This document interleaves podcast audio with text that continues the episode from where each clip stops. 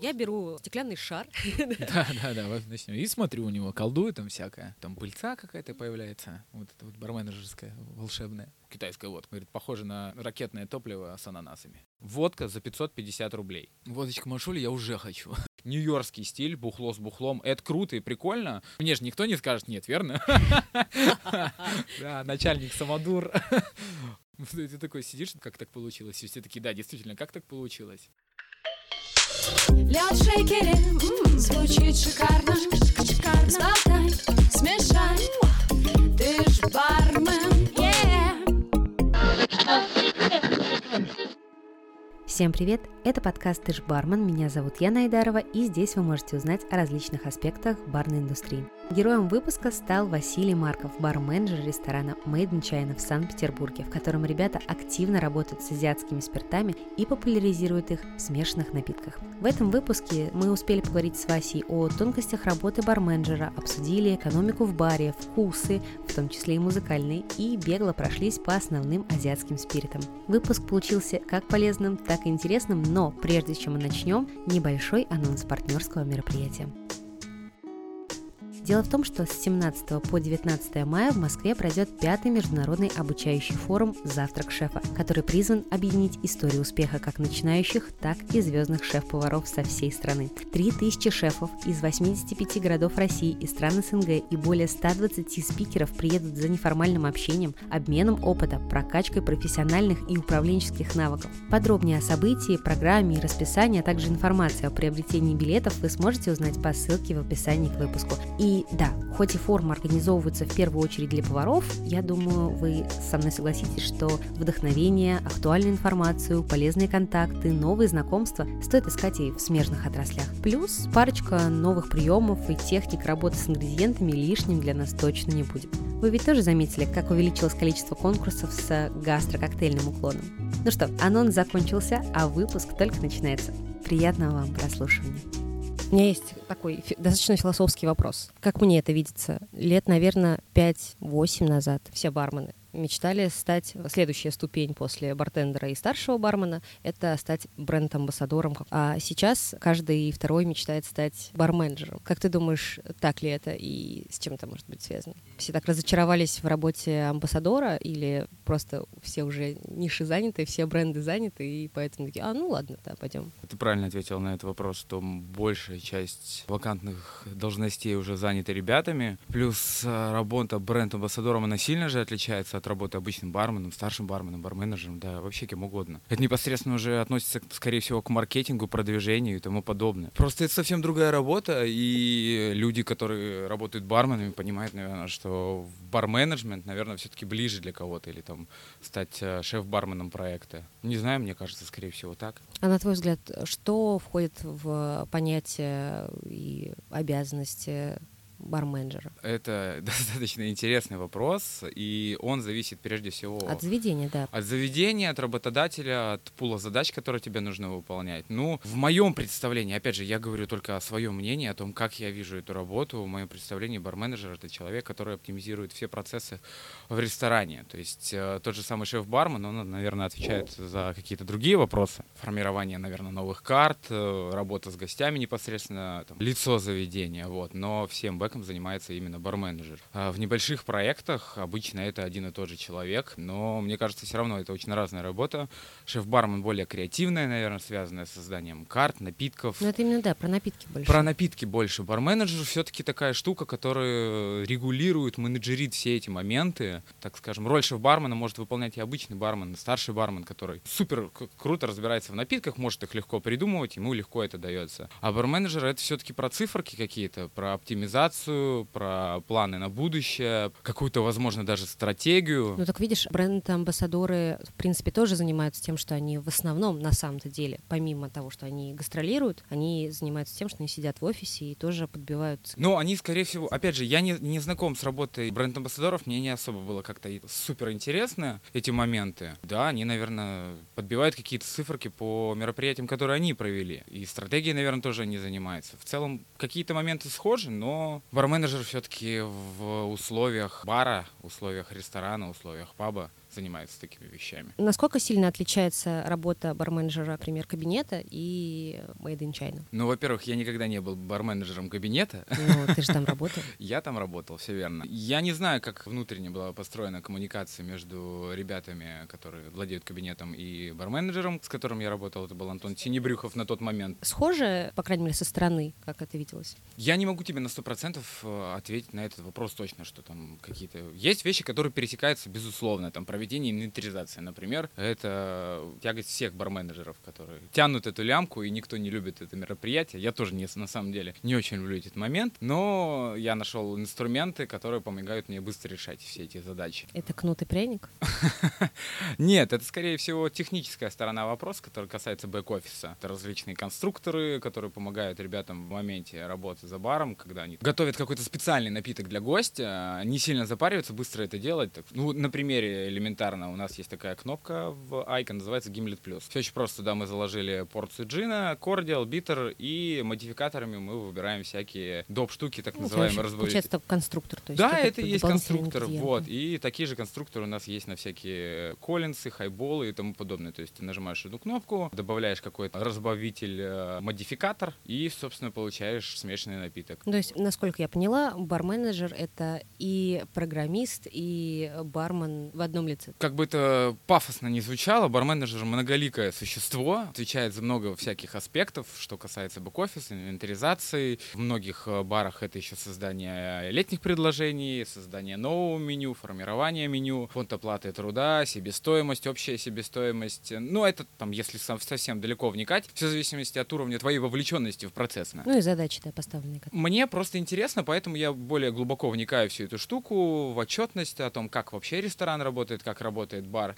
Просто замечал за многими бар-менеджерами, что они такие, ну вот там фудкост, фудкост. Ну, фудкост это настолько малая часть от того, чем ты должен реально заниматься и какие моменты ты должен мониторить, что на одних фудкостах далеко не уедем. Есть такое понятие, как общая себестоимость, а есть себестоимость подгруппы как конкретной. И за этими всеми вещами нужно следить. И больше того, на них можно влиять, их можно регулировать. И это самое интересное и самое крутое. Это вот как раз та лекция, которую я сейчас готовлю. Возможно, это такая моя терминология, вот эта общая себестоимость, средняя себестоимость. Но она, допустим, помогает мне как-то ориентироваться во всех этих вещах. У меня нет экономического образования, я по образованию инженер, циферки складываю быстро.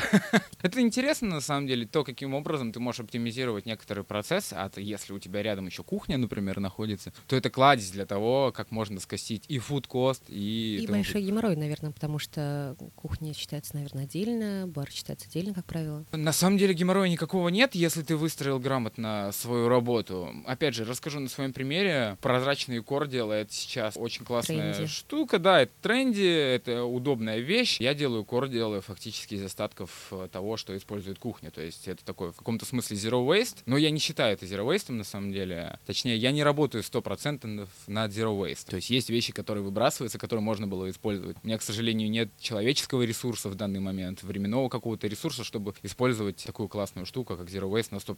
Но, тем не менее, какие-то вещи мы делаем из э, остатков, так скажем, отхода от производства кухни, и это сильно сокращает фудкост моих коктейлей. А как ты еще можешь, например, сэкономить, не теряя на качестве? Вопрос экономии достаточно жесткая штука, и качество напитков это тоже очень важная вещь. Опять же, о средней себестоимости, общей себестоимости. У тебя может быть коктейльная карта со средними костами там, в 25%, и это нормально. Но какие-то напитки должны быть чуть ниже этого. Ну, то есть понятно, что мы не можем позволить себе негрони, который будет стоить 70 рублей. Это нереально. Это очень дорого. Это недорого. 70 рублей за коктейль в Санкт-Петербурге в себестоимости — это очень недорого. Это приемлемая цена, учитывая, что в среднем цена за напиток, смешанный в коктейльных барах, примерно 500 рублей. То есть это в районе скольки? 16-17% фудкост получается. Так вот, о том, как можно влиять на всякие эти штуки, есть целевая аудитория. И ты должен, наверное, скорее всего, понимать, э, какие вкусы и предпочтения у твоей ЦА. Например, я прекрасно понимаю, что у меня ресторан такой красивенький, миленький.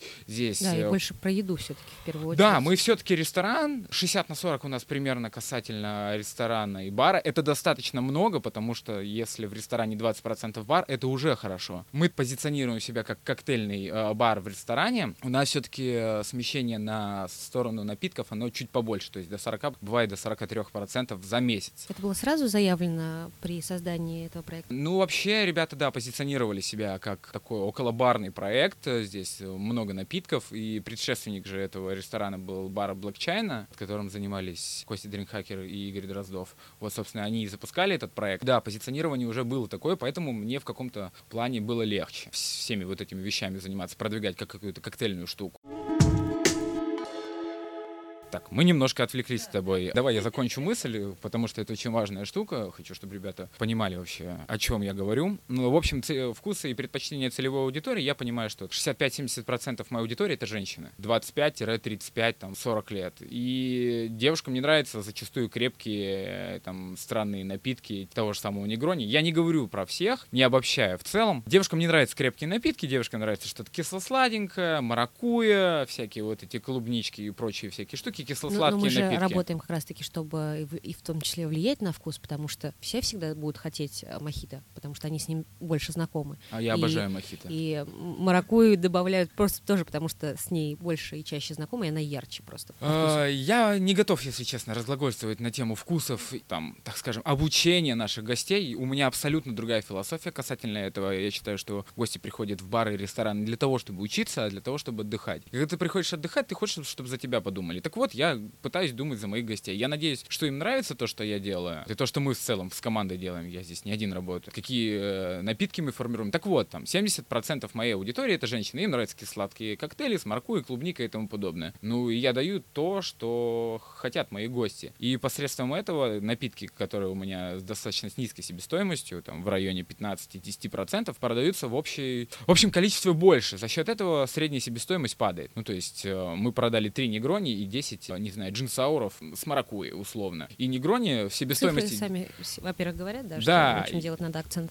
Тут еще все зависит от ваших специалитетов. Если вы, например, коктейльный бар типа кабинета, то, естественно, у вас будут превалировать напитки, которые крепкие, горькие, там все основано на горечи. Основываясь на вкусах и предпочтениях целевой аудитории кабинетом, мне кажется, не сразу появилась какая-то целевая аудитория. Я думаю, как у многих заведений. Но ребят сразу были про горечь. Говорит, мы вот про горькое. Мы про Амара, про Ферне, про битеры и прочие такие штуки. И напитки, да, получаются дорогие, крепкие. И плюс бар, кабинет не использует фактически хоммейды и тому подобное. То есть это такой нью-йоркский стиль, бухло с бухлом. Это круто и прикольно, но есть же другие способы. Есть там э, лондонская школа приготовления напитков, э, сингапурская, когда много всяких крутых хоммейд стоит ингредиентов, которые на самом деле не супер дорогие получаются на выходе. Сколько стоить будет тот же Punch э, с маракуей? Ну, не очень дорого. Я просто в цифрах вообще не, не сильна. Ну, все зависит от того, какие ингредиенты мы будем использовать. Но если взять водку, коричный э, сироп, э, маракую, дать еще какие-то тона битерами, еще какими-то штуками, а если это еще какой-то контрактный алкоголь, на который у тебя есть хорошая скидка, то я думаю, что, ну, не знаю, рублей 60-70 это может стоить. Но это так, без украшений, без ничего, без, так скажем, скажем, энергозатрат в виде э, электричества, воды и прочего. Это же все тоже деньги. Мне очень интересно вот этот момент. Мне бы, конечно, хотелось просчитать вообще весь бар, типа сколько у меня стоит конкретный ингредиент не только продуктами, но и временем затраченным, и энергией касательно воды, электричества и тому подобное. Я думаю, что через полгодика я обязательно это сделаю, но это, наверное, много работы, плюс мы достаточно много всяких штук новых вводим, и достаточно часто обновляемся, и это тяжело просчитывать. Но я думаю, обязательно когда-нибудь я это сделаю. Например, один из из э, способов сократить в одном месте и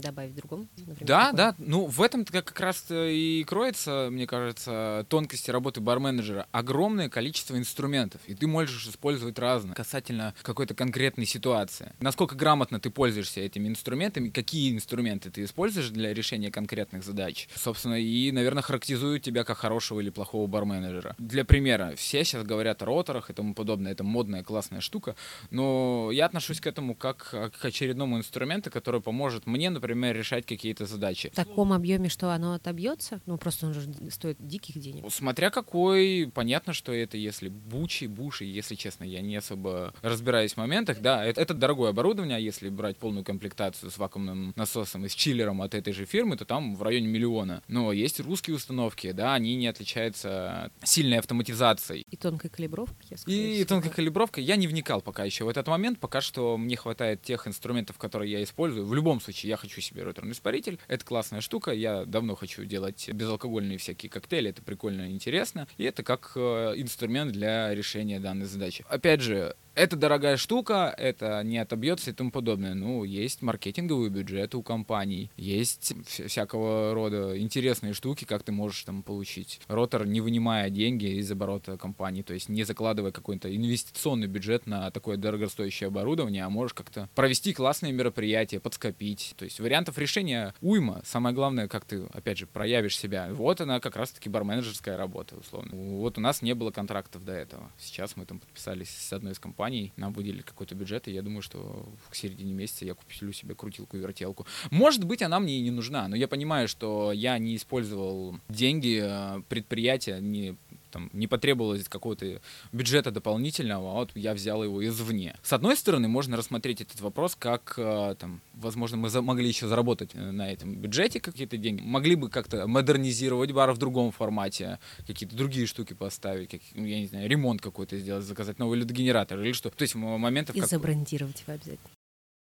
Мне просто интересно, как, например, работая с э, алкогольными компаниями, то, чтобы надавить, но предложить, интересно, альтернативный вариант тейбл-тентом э, и вот давай будем называть это клише. Тут все зависит от твоей креативности. Тут все зависит от твоей креативности Насколько на идут э, компании на компромисс? Все зависит от компании, все зависит от их целей и задач, и то, что ты им предлагаешь, какие активности, как их решают. Ну, то есть, по сути, их интересует реклама. То есть, ты продаешь условно рекламу. И то, насколько ты крутую рекламу придумываешь. Наверное, даже продажи больше, насколько они увеличивают и а, стимулируют. Все зависит от проекта. Давай не забывать об этом. Есть проект типа кабинета, который имиджевый сто процентов. И если там, я не знаю, будет какой-то классный телормейт с э, Бакарди, то вряд ли там ребята дадут какие-то огромные проливы напитков от компании Бакарди. А есть заведения типа Токио Сити. Они дадут проливы точно. Но нельзя ругать ни один, ни второй за отсутствие проливов, и за второй за тейбл тейбл-тенты. Это там механики, которые используются в формате там больших заведений, монстров, там двух палочек, вот этих вот, знаешь, суперсетевиков. Они же тоже делают, э, подают напитки и смешанные тоже. И компании заинтересованы также в проливах. Но это все на самом деле настолько капля в море по сравнению с off-trade'ом, что... Увы. Увы, ах, да, но вот э, там сколько, 85-90% это off-trade. В, в прошлом году по понятным причинам off-trade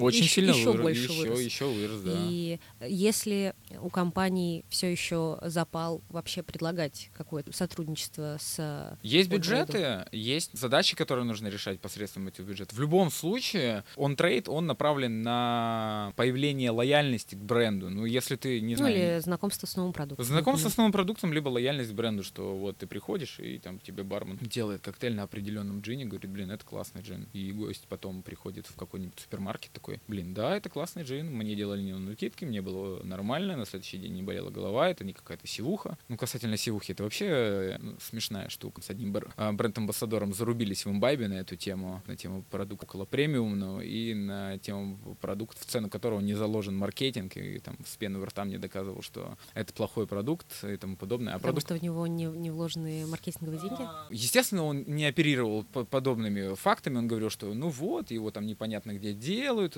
хотя продукт произведен на территории Европы, законодательство там достаточно жесткое. Как же там новые компании, которые появляются в Европе и делают непремиальные всякие вещи, они же тоже, как бы, мне кажется, заслуживают внимания. Вряд ли кто-то просто хочет кого-то отравить. Просто понятно, что цену этого продукта не заложена зарплата огромного количества людей, которые работают над продвижением. Я не говорю, что это плохо, я не говорю, что это хорошо. Это просто факт, который нужно принять. Вот и все. А как часто не монополисты, скажем так, не самый топ of the top, и говорят, вот э, мы такие-то такие, Сережа, Саша, вот у нас есть э, водочка Машуля. Водочка Машуля я уже хочу. У меня не было до этого отношений с брендами, потому что у меня достаточно сложный проект в этом. У меня много азиатского алкоголя, соджу, сётю, байдзю, саке. Ну, вот мы, мы, да, мы, да, мы об, этом обязательно поболтаем. У меня есть японские виски. И, к сожалению, к моему превеликому, в пакетах алкогольных компаний больших, таких как Diageo, Bacardi, Denview и тому подобное, тоже огромный пакет виски, но он шотландский. Это шотландский виски, это мой прямой конкурент на полке. И, к сожалению, японский, там, тайваньский виски, он стоит денег больших, потому что это сложная логистика, потому что они не производят много алкоголя, спрос настолько велик на японские виски, что ребятам в Японии проще поднять цену на виски, чем увеличить объемы.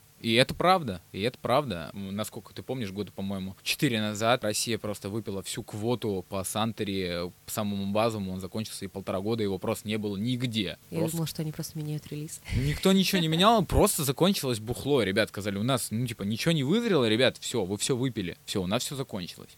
Вот, и когда люди приходят с предложением ко мне, говорят, Вася, у нас есть вот это.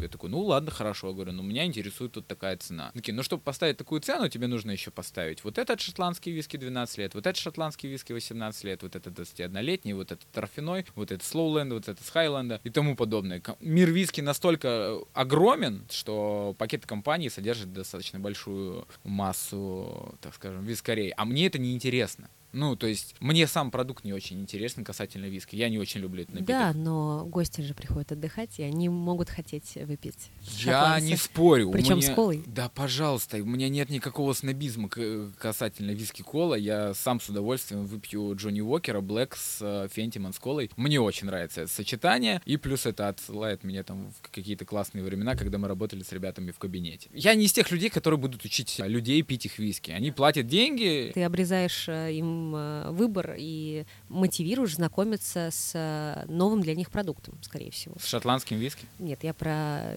японцев, например. Вот, поэтому, собственно, да, я и не ставлю толпу шотландцев, потому что у меня вот есть японские виски, ребят. Из-за того, что ты отказываешься от шотландцев на пол, делая акцент в пользу японца по понятным причинам. Но гость не знаком с японским виски. Он Ну хочет да, пить да, да, да, э, мохито и виски с колой. Хочет, пусть пьет. Если человек заинтересуется, я ему обязательно расскажу. Наша философия, она такая. Вот у нас есть вот такое виски. Ребят, хотите виски? У нас есть такое виски. Ты же, когда приходишь в винный бар, например, и ты не хочешь сейчас вино, ты пришла за компанию с ребятами, ты хочешь дайкири. Тебе скажет, ребят, ну, дайкири будет на вот таком роме, потому что другого у нас нет. И ты либо принимаешь э, правила этой игры, либо не принимаешь. То же самое с заведениями, в которых нет водки. Вот у меня есть водка, хаусная позиция, которую я использую для своих прибачей и прочих штук, и там иногда для каких-то классических напитков, которые требуют в водка, например, белый русский. Есть водка Ника, которая стоит как бы 550 рублей за порт. Водка за 550 рублей. Вот и все. Ребят, хотите водку? Вот такая водка есть. А соджи по в принципе похоже, но подешевле. Ну, соджи это не то же самое. Ну, хотя, может я, быть, я сказала похоже, я не сказала то же самое. Как альтернативу можно предложить и соджу, безусловно. Можно предложить и сетю какой-нибудь крепенький. Да и соджу бывает достаточно крепкий. Собственно, у нас есть специалитеты, мы про них рассказываем нашим гостям. Ну и на худой конец есть байдю, китайская водка. Вообще ее нельзя называть китайской водкой, но вс- все, кто знаком с этим продуктом, э, пробовали ее в Китае, говорят, ну, китайская водка. Говорит, похоже на ракетное топливо с ананасами. На выходе, на на Да, по-всякому, по-всякому, по-всякому. Но это я так обычно а- объясняю органолептику данного продукта. Говорю, что это что-то среднее между ракетным топливом и ананасовым соком. Как вы в Made in China рассказываете и знакомите гостей с э, новым продуктом для них? Ну, потому что эта позиция азиатские спирты, она действительно, ну, в России не так хорошо изучена. от Так она совсем. нигде хорошо не изучена. Это относительно молодой рынок, это относительно... Ну, как относительно? Относительно популяризации и популярности во всем мире это новая категория. Мы знакомим их через призму смешанных напитков, потому что в коктейле тебе не всегда понятен исходный ингредиент. Тот же самый байди, он может там выгодно подчеркнуть э, какой-то ингредиент или наоборот этим ингредиентом ты подчеркиваешь вкус байди, усиливая ту или иную сторону. То есть сначала там гость пробует коктейль с байди, такой, блин, прикольно. Потом ты говоришь, а хотите попробовать просто? Наливаешь, он такой, блин, это интересно, или это вкусно, или это невкусно. То есть только таким методом или есть какие-то прихваты интересные? Там, я не знаю, рассказывая легенду. У нас достаточно большая загрузка в ресторане, и уделить э, каждому гостю столько времени, чтобы рассказать какую-то легенду, мы, к сожалению, в данный момент не можем. В редких случаях, скорее всего, это на буднях, на выходных у нас просто всегда биток. На буднях, да, можно прийти, поболтать, послушать про производство, про, про какие-то легенды. Мы, естественно, рассказываем нашим гостям о всех этих штуках, но мне не, нас, не кажется, что легенда, она касательно какого-то конкретного алкоголя чистого, того же самого бази, она как-то сильно может подкупить человека, чтобы он такой, блин, ну вкусно, но легенда просто настолько офигенная, что я прям, я не знаю, да- давайте, давайте мне бутылку несите. Э, прикольно рассказать к слову, там, я не знаю, вот этот э, байдю варится на высоте, не знаю, 3000 над уровнем моря. Ты такой, вау, нифига себе, прикольно. Это что это дополнительно дает? Ну, то есть как какой-то органолептики же, никакого дополнительного тона не даст. Ну, мы тут с тобой подходим к достаточно тонкой теме восприятия вкуса и баланса. Я вообще говорю, что баланса нет. Ну, потому что это же абсурд. Я Потому наконец-таки что- услышала это. Баланса нет. Ну, смотри, чем я Это как смысл а- жизни. апеллирую. Мне кажется, баланс э, можно приравнять к понятию смысла жизни. Его все пытаются найти, но на самом деле его не А нет универсальной формулы да. просто, нет универсальной формулы, да, есть Макс Чан, который очень крутые коктейли делает, они реально сбалансированные, есть огромное количество бартендеров, которые умеют делать вкусные, сбалансированные коктейли, но это настолько непостоянная величина, Вопрос вкусовщины. да это не вкусовщина. Возьмем простой пример. Светит солнце. Приходит девушка в бар. Светит солнышко, отличное настроение. Мы подаем ей э, джин базил смэш. Она такая, блин, как вкусно и офигенно. На следующий день она приходит, на улице пасмурно, например, ну или какая-нибудь другая погода. У девушки плохое настроение, там, не знаю, что-то случилось в семье, или просто гормоны. Ну, гормоны как бы вещь такая. И они влияют не на само чувство вкуса этого. Этот коктейль это, это по сути не изменился. Ты сварил из, из тех же самых ингредиентов. Сироп ты не переделал, ты положил ровно столько же базилика грамм Не, ну, в Если грамм. мы говорим про свежие продукты и, например, про zero waste, то там действительно может влиять на могут вкус. влиять, но и мы возьмем, мы возьмем условно, так скажем, ситуацию, которая в Представим, вакууме. что у тебя уже есть роторный испаритель, Да, да, да. Представим, в, в общем, да, приходит девушка, заказывает тот же самый напиток, что-то не так с гормонами, может быть, она принимает какие-то лекарства, которые влияют на кислотно-щелочной баланс. Да, в там, конце pH. концов, она э, может прийти с похмелья. она может прийти с похмелья. И этот коктейль может уже не так сильно понравиться. Во-первых, потому что первое впечатление прошло от коктейля, она его, возможно, не пробовала. Тогда, о, господи, боже мой, как вкусно. А сейчас такая, ну да, это можно пить, это все еще в балансе, кисло, сладко, освежающе. Но это не так круто. Или ей он вообще не может не понравиться, потому что вот такое настроение. Ну и к чему тогда этот поиск вот этого баланса? Я поэтому говорю, что баланса нет. Плюс мне всегда нравится говорить о том, что коктейли запоминающиеся, когда есть какая-то у них изюминка, когда баланс в какую-то сторону смещен. Он не может быть всегда по центру. Было бы не прикольно, если бы негрони без горчинки ярко выраженной. И мне нравится, например, негрони заваливать в сторону джина. Я добавляю не одну часть джина, а полторы части джина. Ну, мне так нравится. Я уверен, что кому-то другому человеку, который ценит негрони за, не знаю, горечь компари, ему этот напиток не так сильно понравится. То есть он для него будет не в балансе. Это все от человека зависит, поэтому я, я вот говорю, что баланса нет. Он есть, Да? но его нет.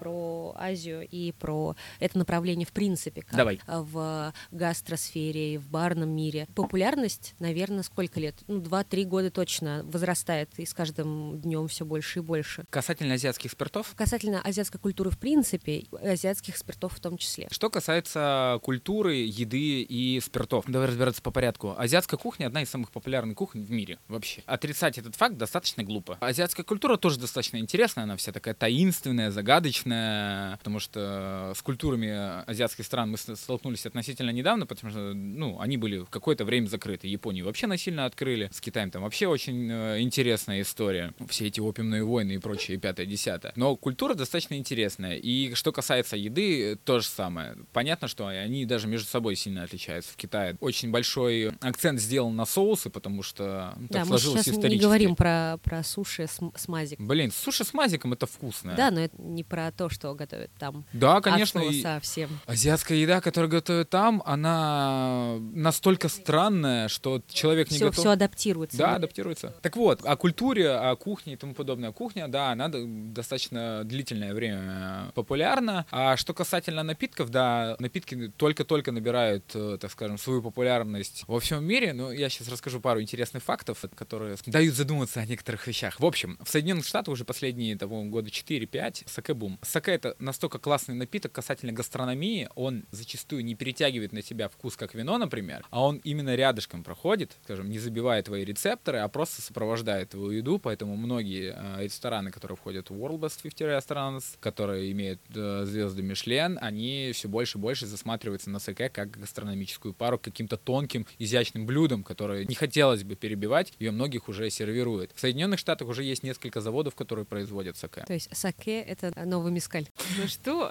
Не, новый мискаль это байдю. Сейчас расскажу тоже почему. Саке. История саке насчитывает в районе 2000 лет, и, скорее всего, это точно изобретение пришло из Китая, потому что есть такой термин в Китае, он называется чу. Это такая стартер для ферментации, тоже грибковая ферментация, грибковое брожение. В Китае официально подтверждена информация, что бухать начали 9 тысяч лет назад. 9 тысяч лет назад. Уже начали ребят припевать. Связана относительная непопулярность на данный момент с азиатскими спиртами с тем, что они, во-первых, были никому неизвестны, во-вторых, например, регламентация Байдю появилась 70 лет назад. 70 лет назад появилась Раньше это регламентация. все было кустарное производство. Байдю на- это народный напиток. Его пили крестьяне, работяги и тому подобное. Его любили за то, что он достаточно крепкий, там от э, 40 до 70 градусов байдю бывает. И быстренько дает по шарам, плюс у него классный согревающий эффект, его пьют по чуть-чуть, пьют всегда с едой. Азиатские напитки спиртные, они еще почему, допустим, так относительно недавно ворвались э, в коктейльную практику, потому что раньше э, азиатские спириты это только с едой. Ну, то есть это сопровождение к еде. Сейчас можно выпить коктейль на бадью и кайфануть. Как бы раньше такой практики не было, какой культуры. То сейчас она появляется. Ну и то я смотрю на некоторые рецепты, которые на официальных сайтах производителей бадью и хихикаю, знаешь, там типа мы такие такое в 90-х делали. Там всякие... Знаешь, мне кажется, что какие-нибудь ребята очень крутые смотрят тоже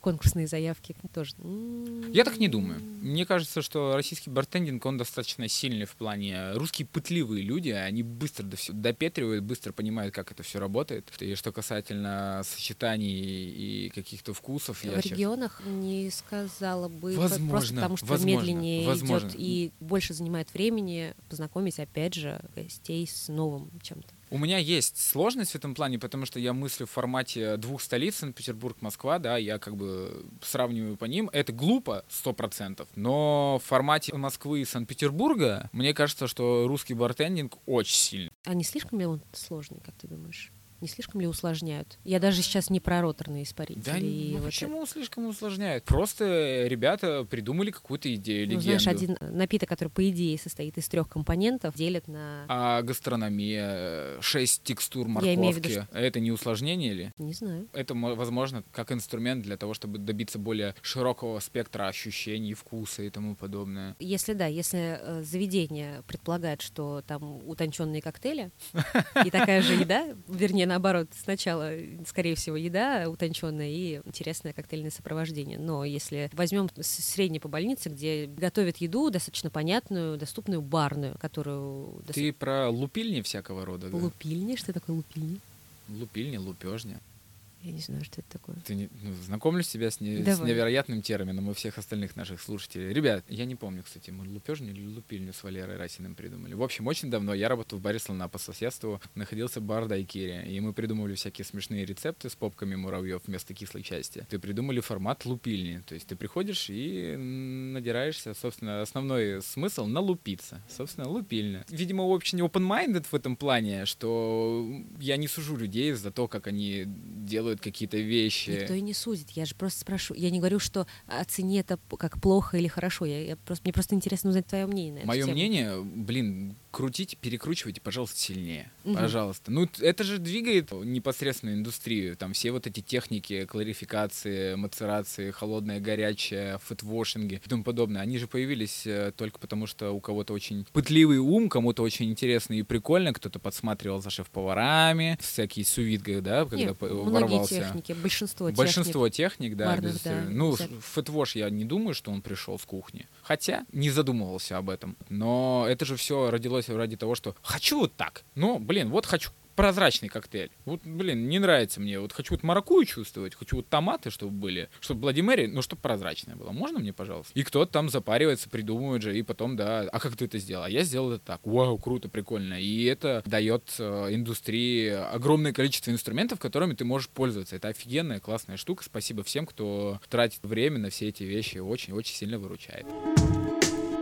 Возвращаемся к Азии. Так вот, напитки относительно недавно стали популярными. У Байдю появилась э, регламентация 70 лет назад, когда люди пришли к... Ну, то есть рабочий класс пришел к власти 1949 год. Революция, там, с 44-го, по-моему, начались все эти волнения, поствоенное время, и все, коммунисты приходят к власти, фабрики рабочим, земли крестьянам, и правящая часть, которая любит Байдю, просто начинает популяризировать свой напиток, и это абсолютно нормально. Бартендер же тоже, знаешь, популяризирует свои вкусы. Блин, Негрони это круто. Да никому раньше не нравился Негрони, он нравился барменам. Теперь вон все гости приходят, можно мне Негрони. Мне к Негрони нет никаких претензий, просто это простой пример, чтобы понимать. Что касательно объемов производства алкоголя и потребления, вот это интересная штука. Как ты думаешь, какой самый популярный алкоголь на территории нашего земного шара? Виски? Вообще не рядом. Нет. Вообще. Саке? Саке? Нет. Нет? Соджу. Давай хотя бы расскажем слушателям тогда, что же это такое. А, соджу это корейский традиционный напиток. Делается он методом дистилляции, потом он разбавляется до 24-25 градусов. Бывает более легкие соджу, 13-15, ароматизированные, бывают не ароматизированные, делают их из риса, из батата, в общем, везде, где содержится крахмал, сахара и тому подобное. То есть, по сути, это очень грубо говоря, можно назвать разбавленной водкой. И так как градус не очень высокий, то и напитка нужно выпить больше. Ну, логично же, да, сколько тебе нужно выпить 13-градусного бухла, чтобы там отправиться в нирвану. Культура азиатская, она как бы предполагает собой ходить после работы с коллегами в рестораны, в бары и есть и выпивать. У них там а, момент социализации проходит вот таким образом. Ну, я думаю, что во многих странах он так проходит, но там это прям очень э, явно выражено. В Японии такая штука. По поводу Китая не могу сказать, но у них там вот своя тема с застольем, с байдю, там, с друзьями. Одному пить не очень хорошо, не круто, не приветствуется. И так как напиток не очень крепкий, его можно много выпить, соответственно, его и достаточно большое количество производит. Компания Джинра номер один. Еще интересный момент. Компания Маотай. Это байдю с соусной ароматикой из города Маотай. Один из самых популярных видов байдю, и его, так скажем, он дорогой достаточно, его часто дарят на праздники, его часто дарят всяким премьерам и тому подобное, то есть это такая традиция подавать этот напиток высокопоставленным гостям. Имиджевый больше. Очень наверное, да? имиджевый напиток. В России самый базовый э, Маутай стоит 14 тысяч рублей за 0,5. 28 рублей за литр, ребят. Компания Муатай в три раза больше по уровню капитализации, чем Диаджо. А на втором месте, если что, даже не Диаджо. Мгм. А на втором месте компания Ляджоу, тоже из Китая, тоже которая производит бади. И к вопросу популяризации, если компания с такими бюджетами, ну, у них огромный бюджет, они огромные, просто невероятные, просто огромные алкогольные титаны. Если они задумаются о продвижении, о маркетинге, наконец-то, ну, то есть они наконец-то начали задумываться об этом, потому что внутренний рынок был на- вот настолько сильно развит, внутренний рынок, что Диаджо, продаваясь по всему миру, не догоняет их. Не то, что я как бы говорю, что Диаджо плохие, а это сухие факты. Это просто сухие факты. Если компания начнет продвигать как-то свой продукт, да, те же самые Ляо Джоу, да, наймут тех же самых бренд-амбассадоров, будут думать о стратегии, о позиционировании, то не за горами момент, когда мы будем говорить о пакетах алкогольных компаний и говорим, а что у вас там по Байдю? По сути, Байдю это там невыдержанный а, виски, сферментированный немного другом, то есть это зерновой дистиллят. Ну, он, можно сказать, не выдержанный, но он выдержан. Ну, то есть он прозрачного цвета, он выдерживается в нейтральных емкостях. Ну, весь алкоголь должен отдыхать. Собственно, вот, поэтому, так скажем, азиатский алкоголь, он только будет наращивать свою популярность. Ну, опять же, так же, как и с э, азиатской едой, если не адаптировать вкусы под какие- конкретные регионы, вряд ли можно будет добиться какой-то масштабности. Ну, Манин же переделывает э, свои сиропы под законодательство каждой страны. Манин во Франции, э, не знаю, пюре маракуйи и манин в России, они будут сильно отличаться по составу, потому что регламентация разная. Хотела бы узнать тоже твое мнение. Насколько при создании, при поддержании концепции, где есть а- азиатская культура представлена, причем в нескольких вариантах, то есть не чисто Китай или чисто Япония, а тут и все замешано, то есть есть и немного Кореи и так далее. Корея, Япония, Китай, да, наши основные э, направления. Есть ли понимание у гостя, что это одна страна, это другая культура, там свои особенности, а здесь другие традиции, например? А, на- наша, это не является наш- нашей основной задача э, там, объяснить гостю разницу культуры и тому подобное. Естественно, мы рассказываем о каких-то моментах касательно корейских традиций, японских и китайских, но они друг друга дос- ну, могут сильно отличаться, достаточно сильно. Но при возможности, естественно, мы рассказываем. У нас же фьюжн, то есть это адаптированная азиатская еда, это в каком-то смысле паназия. А что касается бара, то это там, я называю его это азиатский коктейльный бар, потому что мы используем во всех своих смешанных напитках азиатские спирты в том или ином виде. Нет, есть коктейли с водкой в том или ином смысле. Просто э, мне нравится там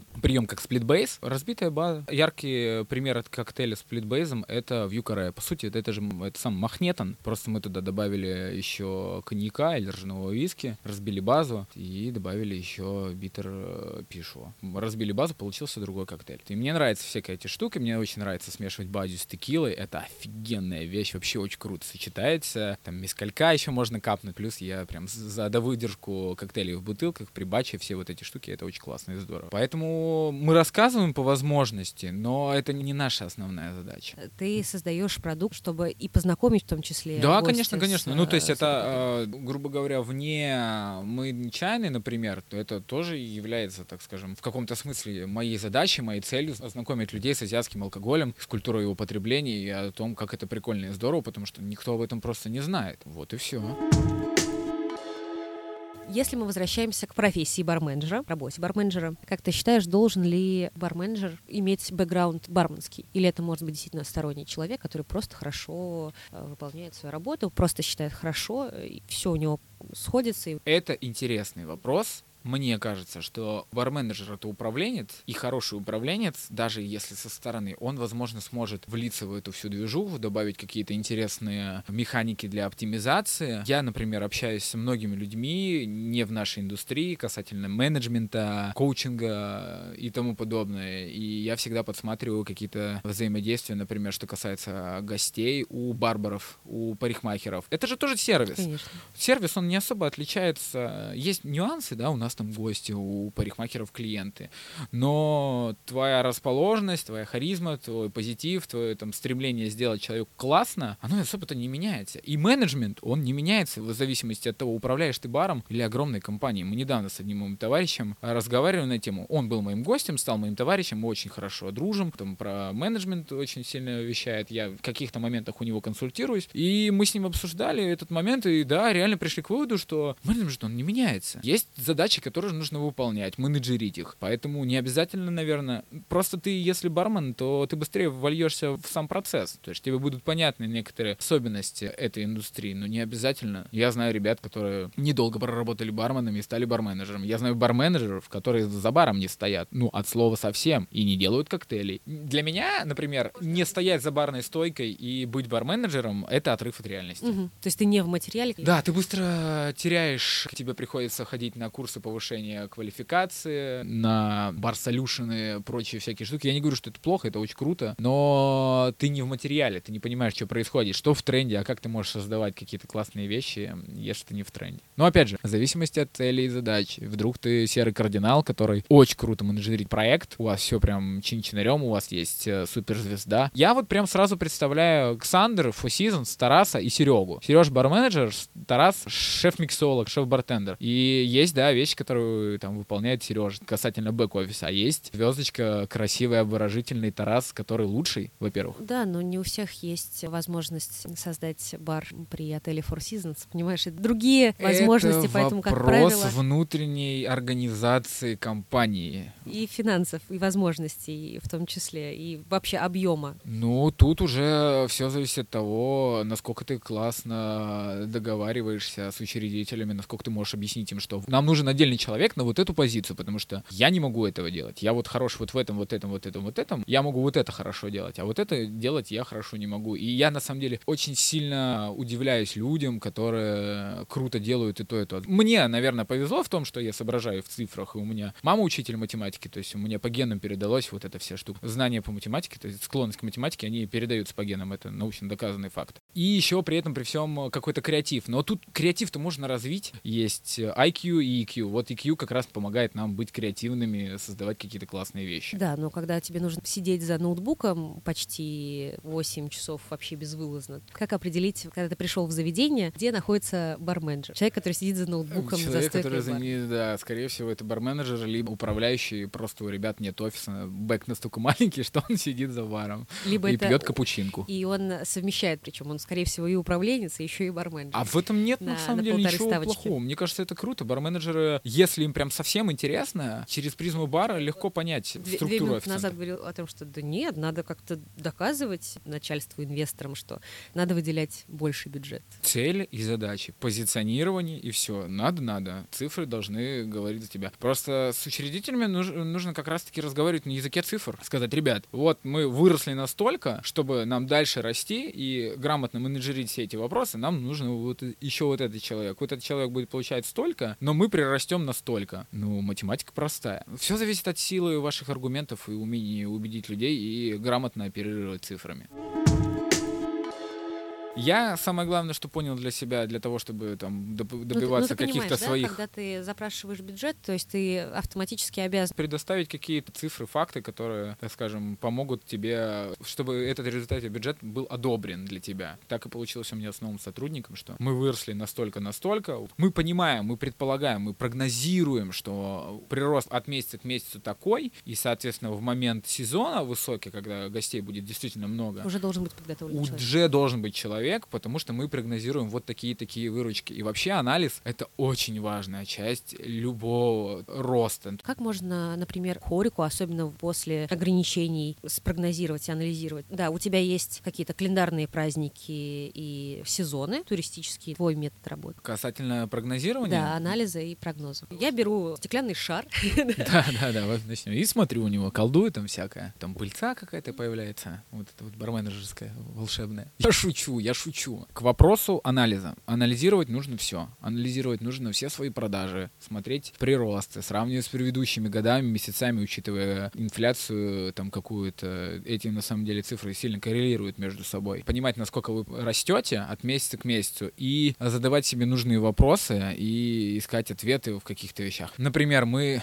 из головы э, отработали первое начало марта вот так, а второе начало марта вот так отработали. Ну, то есть на две недели, если поделить март, то понятно, что у нас, как ты сказал, были календарные какие-то праздники, там четыре выходных, и мы там на эти четыре выходных отбомбили, потому что вот, вот так, вот так, вот так. Но можно же и дальше смотреть на все эти вещи, делать календари и бюджетирование на какие-то вещи. Ну, то есть, например, что касательно бюджетов. Мы к маю ожидаем, допустим, э, прирост по выручкам ресторана 20%. Посуда имеет свойство биться. Мы проводим инвентаризацию раз в месяц и понимаем, сколько у нас посуды остается на остатках, какая больше бьется, сделать аналитику по, по посуде. И мы можем, допустим, в декабре заложить деньги на покупку посуды в мае. Или загладывать какую-то сумму раз в месяц. условный на форс-мажоры или На на форс-мажоры, на посуду, на какие-то вещи. Вот это да, расходники. операционный бюджет. Так, он называется операционным бюджетом, да, потому что он помогает функционировать э, ресторану и все. Вот на элементарном анализе инвентаризации посуды ты можешь там распланировать свой бюджет на год. А как тогда ты, занимаясь э, тем, что ты заказываешь в декабре посуду, думать о том, вот бы еще за стойкой постоять и быть в теме, что сейчас заказывают гости и какие тренды сейчас популярны в миксологии? Анализ, анализ, анализ, анализ. Ну, то есть у меня есть обязательные смены, которые я стою за баром, это пятница, суббота. Это мы обговорили с нашими учредителями. Я в таком формате работаю. Да, иногда они меняются, иногда я выхожу в усиление, иногда я беру себе какой-то выходной в пятницу или субботу. У меня там тоже бывают планы, я тоже человек, я тоже хочу ходить на концерт любимой группы. Но в общем и целом, да, какую-то информацию, фидбэк от гостей я получаю касательно моих напитков, работая за стойкой или сидя за баром, когда ко мне подходит официант или менеджер, говорит, Вась, там сидят гости, вот им не нравится напиток. И мне нет ничего сложного подойти к гостю и спросить, там, ребят, всем привет, меня Вася зовут, я барменеджер этого проекта, шеф-бармен, ты, объясняешь как-то то, чем ты занимаешься, потому что обычно кто? И говоришь, что не так, давайте поболтаем, обсудим, выбираешь этот напиток из счета, там, проявляешь свою лояльность и там берешь какие-то моменты себе на карандаш. Да, бывает, ну, иногда прям бред полный, От этого никто не застрахован. Просто буквально вчера была ситуация. Девушка пришла, э, попросила у официанта тигуанин чай. Она такая заказала чай, говорит, слушайте, он вообще не бодрит. Я вот пробовал тигуанини, ей официант, ну, говорит, тигуанини вообще не бодрит. Это легко ферментированный улун, он как бы наоборот расслабляет. Этот чай обычно пьют вечером, чтобы легко отойти ко сну и тому подобное. Говорит, вам нужно было другой просто чай выбрать. Она такая, ну можно мне, пожалуйста, черного чая сюда добавить? И ты тут сразу понимаешь, да, экспертность э, мнения данного человека. Чебрец с лимоном еще, пожалуйста. Не проблема. Тут самое главное сгладить углы и не дать гостю, так скажем, э, его настроение опуститься ниже, чем оно было, когда он пришел. Переходим к самой, наверное, приятной теме. Это музыка. Можно ли ты расскажешь про а, ваши взаимоотношения? О, музыка это вообще на самом деле неотъемлемая часть моей жизни. Я очень много музыки слушаю, много всего ищу. Иногда даже я лучше послушаю музыку, чем пообщаюсь с некоторыми людьми. Я всегда делаю какую-то монотонную работу и что-то типа посуды мою или делаю заготовки. Иногда бывает, я в баре делаю заготовки. Мне нравится этот момент, потому что я воткнул наушники в уши. Занятие и все, уже- вокруг меня никого нету, я там фу-фу-фу, классно, там тут у меня фильтруется, тут у меня режется. Это еще, знаешь, от кабинета воспоминаний, когда ты приходишь на смену заранее и там режешь лед, делаешь Ну, премиксы. Не? Ну, э, я же не часто это делаю. Я там раз в месяц могу себе позволить прийти в субботу пораньше и сказать, блин, ребят, я в субботу приду, поделаю заготовки. Можно? Да, конечно. Мне же никто не скажет нет, верно? Да, начальник самодур. Музыкой я еще и помимо того, что люблю слушать, я еще и немного занимаюсь. Но я перестал не то чтобы профессионально этим заниматься. Я раньше играл в группах, в одной пел, в другой играл, в третьей играл, участвовал в многих проектах. Сейчас я дома там играю на гитаре, на клавишах. У меня там небольшой гитарный парк из четырех штук. Сумасшедший. Ну, в каком-то смысле, да. Но это помогает расслабляться, развивает твою креативность, возможно. А, не знаю, это создавать какие-то... да. Это творчество, да, и создание напитков — это тоже творчество. Как ты думаешь, есть ли схожие какие-то элементы с э, коктейлями и музыкой? То есть Ну вот, да. например, очень сложно описать музыку так же, как описать вкус коктейля. Описать вообще невозможно, мне кажется. Не музыку, ты, ну, типа, что ты слушаешь? Я слушаю там металл. Это направление, да, а вот какая она там условно по, по Ну, настроению? металл тоже Ну, разный бывает. Типа, тебе какие кок- коктейли нравятся? Кисло-сладкие. А какие кисло-сладкие? С ягодами или с фруктами, с травами или там с чем-нибудь еще? И тут то же самое. Чем мне нравится и музыка, и создание напитков, ну, это все математика. На самом деле все математика. Ну, по сути, длина ноты, размер между ними, вибрация ноты — это высота. Это все математика. И коктейли — это математика. Ну, то есть ну, э, один- три листы ча- это ремиксы, по сути. Так, сто процентов, на сто процентов. И это настолько круто иногда, офигенно, я вообще иногда удивляюсь тому, насколько прекрасно математика работает в коктейлях. Ну, то есть, если ты знаешь... Ну, Если у тебя инженерный склад ума, то, мне кажется, да. это Ну, мне легче ориентироваться в выстраивать на напитках, да, я для себя схемы. формирую какие-то формулы. Для меня коктейли — это формула. В каком-то смысле э, вкусовая или по частям. То есть, там, негрони три части для меня. Крепкая, сладкая и горькая. То есть, и Old Pale для меня тоже негрони. И Бульвардье — это негрони. Все это там какие-то твисты на негрони. А, И о музыка тоже О чем уж там самое. говорить, да, категории напитков. Да, да, да, да, да, да, да. Да. Но понятно. опять же, там, там все по-разному. Просто мне так проще даже твистовать. То есть я понимаю, что там, ага, у меня Маргарита, значит, то, я взял, поделил базу напополам, и у меня получился новый коктейль. Чем крепче напитка ты пьешь, тем дальше легче тебе пить что-то крепкое. Такой же принцип в плане музыки. Да, да, конечно. Ну, по крайней мере, в, в моем случае, я не сразу начал слушать какой-нибудь слепнот там, да, или более какие-нибудь агрессивные версии тяжелой музыки. У меня там все начиналось э, с Bizkit, Linkin Park, все вот эти вот певучие всякие штуки, а потом я такой, блин, есть же чуваки типа Soulfly, Sepultura, это же охрененно круто, а потом ты такой, так, э, Cannibal Corpse тоже ничего, ребята, ну и ты потом вскатываешься в какую-то прям лютую мессину, да, слушаешь э, откровенно агрессивную музыку, хотя все начиналось с Linkin Park. Ты такой сидишь, как так получилось? И все такие, да, действительно, как так получилось? Можно ли по плейлисту сказать что-то о человеке? Ну, слушай, ну плейлист на самом деле намного больше расскажет о человеке, нежели напиток. По крайней мере для меня. Что, Но опять же, например? плейлисты Очень интимное, мне кажется, Очень что... странная вещь. Вообще, я просто вспоминаю свои плейлисты с ВКонтакта, из страницы, на которой я не появлялся лет шесть, наверное. Другой человек. Нет, не другой человек. Я прям, мне кажется, что э, психически нестабилен был. Ну, то есть там так, Почему? ну, потому что там подряд могли быть какие-то странные песни. Я слушаю абсолютно разную музыку. То есть, да, у меня предпочтение касательно тяжелой музыки, но я могу и хип-хопчик послушать, и электронную музыку. А что в этом такого? Ну, а еще мне нравятся опенинги из, из, из аниме, а еще мне нравятся всякие странные выносящие песни из каких-нибудь э, выносящих мультиков, типа «Время приключений» и тому подобное, которые я нашел. Такой, господи, боже мой, это, это, это же То есть, божественно. подожди, то есть ты многогранный? Ну, это свойственно для людей вообще, многогранность. Нравится. Поэтому нет ничего такого, что... Понятно. Все еще зависит же от плейлиста, где он находится. Я, например, частенько скидываю к себе в сторис всякие треки и иногда нахожу отклик. Я просто делюсь своим, на самом деле, настроением вроде как, а иногда делюсь какими-то новинками. То есть э, ребят, с которыми я плотно общаюсь, знаю, что если я там что-то скинул, то я, скорее всего, нашел что-то новенькое, свеженькое, там, э, релиз 2021 года, там, всякие такие вещи. Я люблю там по- поколупаться во всяких этих штуках. А хотелось бы ли сделать, например, какой-нибудь диджей-сет или концерт, например, который сочетался бы и с работой, и с твоей твоим увлечением. Слушай, таких планов не было. Я думал, на самом деле, собрать какой-нибудь cover band и выступить на МБСе. Вот, была такая идея, мы с Ариной обсуждали этот момент. Сказали, да, конечно, прикольная идея, давай. Но в сутках всего 24 часа, поэтому я немного не успеваю. А еще найти э, свободных музыкантов. Ну вот мы с Дэном... с- Желательно в одном городе чтобы Да, да, да, мы с Дэном из Imbibe'а все пытаемся собрать какую-нибудь melodic hardcore и хардкор группу, поиграть там, вспоминать молодость и прочие всякие штуки. Но это был бы прикольный опыт. Какого э, музыканта вы ищете? На каких инструментах? Куда отправлять резюме, свои фотографии, демочки? Ну, вообще барабанщик нужен. Барабанщика хорошего днем с огнем не сыщешь. Но так было еще во времена, когда я плотно занимался музыкой. У нас был классный барабанщик в группе The Will Sorrow. Зовут его Леха. Он сейчас играет в группе Нервы. Ну, потому что классный барабанщик, блин. Вот и А вот. ты работаешь China, это вообще тоже не тебе... Да я не к этому, я не к этому, я не к этому, не-не-не-не. Просто, ну, приоритеты разные. Вот я увлекся баром, он дальше занимается музыкой. Для меня музыка в данный момент все-таки как-то такое хобби. Отдушина. Да, да, взял гитару, попиликал, знаю, что-нибудь позаписывал. Тогда у меня для тебя есть небольшой блиц. Итак, Супер Блиц. На кону Атомобель. Тебе необходимо будет подобрать подходящий по, может быть, жанру, может быть, по стилю, направлению музыки к категории. То есть это не обязательно будет там коктейльная формула, Ага. это будет просто категория, Категория связана...